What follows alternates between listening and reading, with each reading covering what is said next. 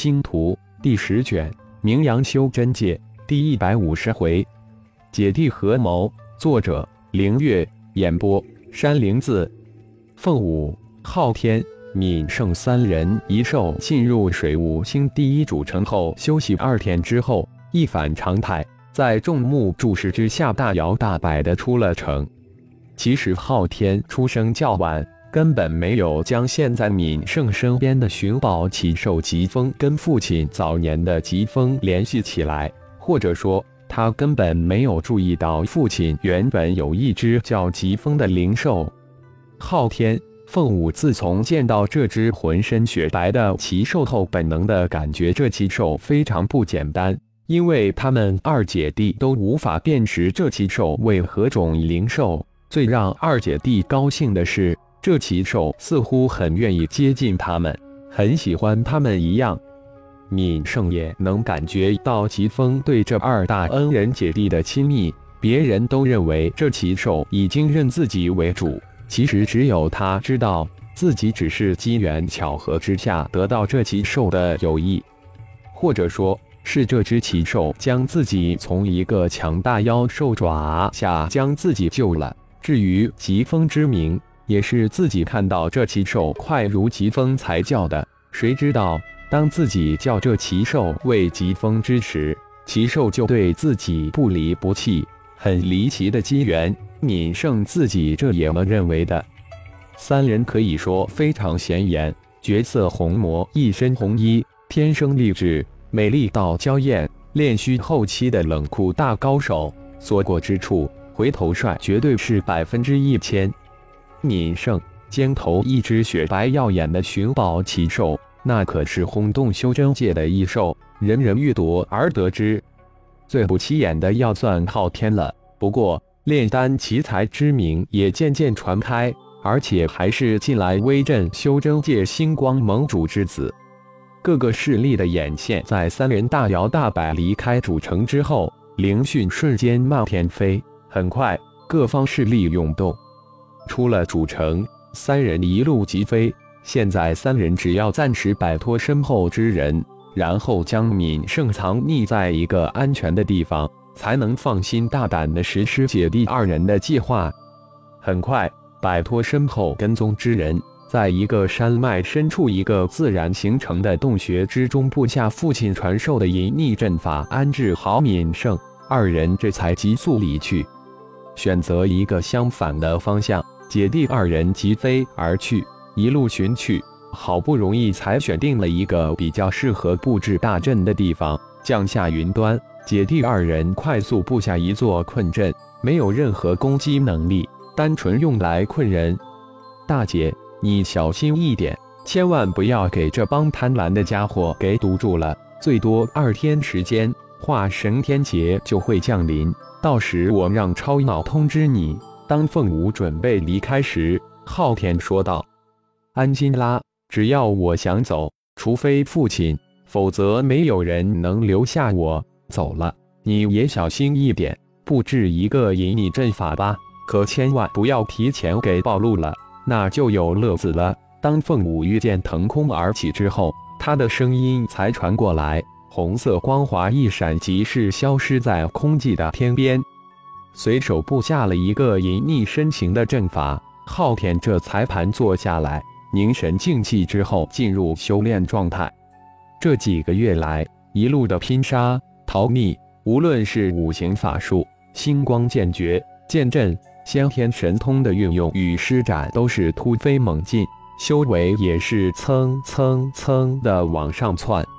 父亲浩然一身所学，可谓是博大精深。昊天自认为没有父亲那般天才，因此除了主修家传的星光诀外，星光剑诀、炼神诀、思感法诀、灵光身诀、星光战技外，法术方面自然是五行全系，选定炼丹位辅助主修。仅几个月的时间，就再次认证晋升为五品丹师，在炼丹界是小有天才丹师之名。昊天没想到。才仅仅几个月，炼丹、品丹、拼斗之下，别人需要数十数百年才能跨越的修炼壁垒，自己现在就要跨过了。难道自己真的是一个修炼的天才？昊天有些自得的笑了笑，或许是继承父母无比的优秀基因吧。不过比起大哥来，自己似乎还是差了很多。修真界传言，大哥苏浩已经是炼区一级的大高手了。自己快，大哥更快。离开家，离开星光盟，一是为了历练一下自己；另一个私底下的原因，则是待在大哥身边，感到了无边的压力、压抑。自己永远是一个需要家人保护的小孩子。父亲传授的修炼体系不大宽广，但自己却严重缺乏历练与体悟。父亲的一句话，让昊天有了独自出门的想法。掌控好领域珠，灵活使用，以目轻言，小心低调，胆大心细，修真界大可闯的。昊天深得父亲说的那句话的真谛。领域珠以目轻言，其宝与异火的组合，让他屡屡出其不意击杀很多元婴高阶、化神出阶的高手，让他逢凶化吉，遇难成祥。星光剑阵能轻松的摆平元婴境的敌手，再加上极品灵剑、太极战甲、超脑的辅助，使得昊天进入修炼界如鱼得水。这几个月用精彩、刺激四个字可以高度的概括。特别与大姐凤舞会合之后，历练就变成了惊心动魄，深刻的认识到修为还太低。看看大姐凤舞，那才叫一个潇洒自如。炼虚之境几乎无敌，合体之境也能战，打不赢也能顺利脱身，一身神通让昊天都羡慕的不得了。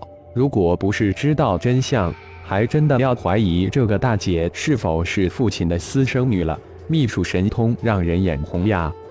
修真界传言，父亲灭杀了未获修真界几千年之久的九幽老怪，得到了虚空秘典。并且父亲还修炼成功虚空秘典，这让大姐听到后兴奋莫名。自家姐弟又能多修炼一种大神通了。昊天听后也是眼睛一亮：“是呀，父亲得到了就是自己得到了，当即也是兴奋不已。这次姐弟俩定下灭杀之计，就是要借天劫来立威，再转道而去，彻底摆脱这些讨厌的尾巴。”几天时间，在修真者眼里根本不算什么时间，转瞬即过。当天劫隐约将生成之时，昊天让超脑通知大姐，可以将敌人引过来了。十数方势力在这几天都找昏了头，这三人居然如同消失了一般，不见任何踪影，才离奇了吧？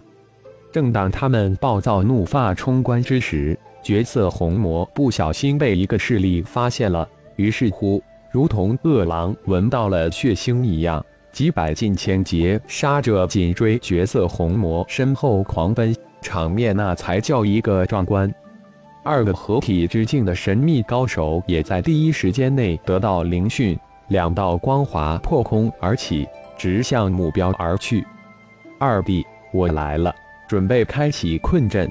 凤舞一脸的兴奋，他已经感应到二位河神之境高手的波动，正向这边赶来。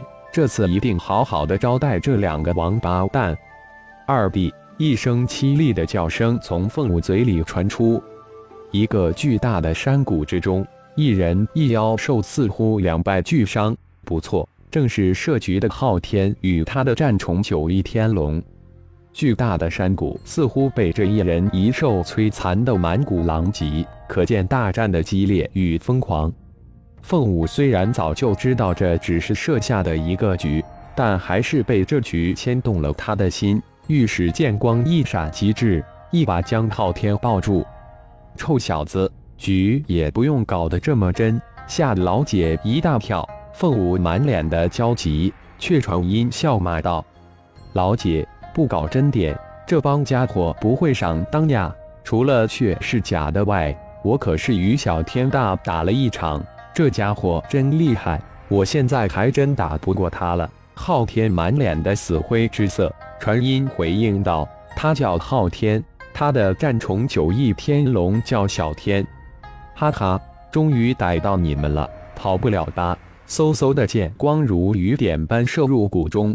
一个又一个的人影瞬间将姐弟二人围在中间。一那废物小子寻宝兽不在，人群中有人惊呼道：“快说，你们将寻宝兽及那小子藏到哪儿了？不然我们立即将你们姐弟二人击杀！”一个炼虚期的老者一脸的厉色。大姐，我将敏圣级小兽藏在。昊天挣扎着，拼尽最后一口气，附在凤舞的耳边说道，声音越说越低，最后砰然倒的而亡。二弟，凤舞凄厉的声音瞬间传出：“我要杀光你们，为我二弟陪葬！”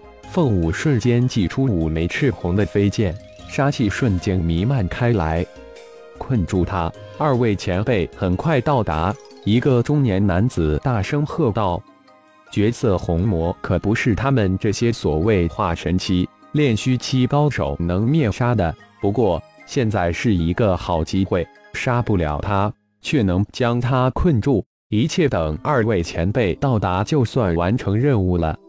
绝色红魔，只要你说出将寻宝奇兽藏在何处，可饶你一命。就在这里，二道光华一闪即至。一个凤舞姐弟非常熟悉的声音传了过来：“凭你们这一帮垃圾货色，能留得住我吗？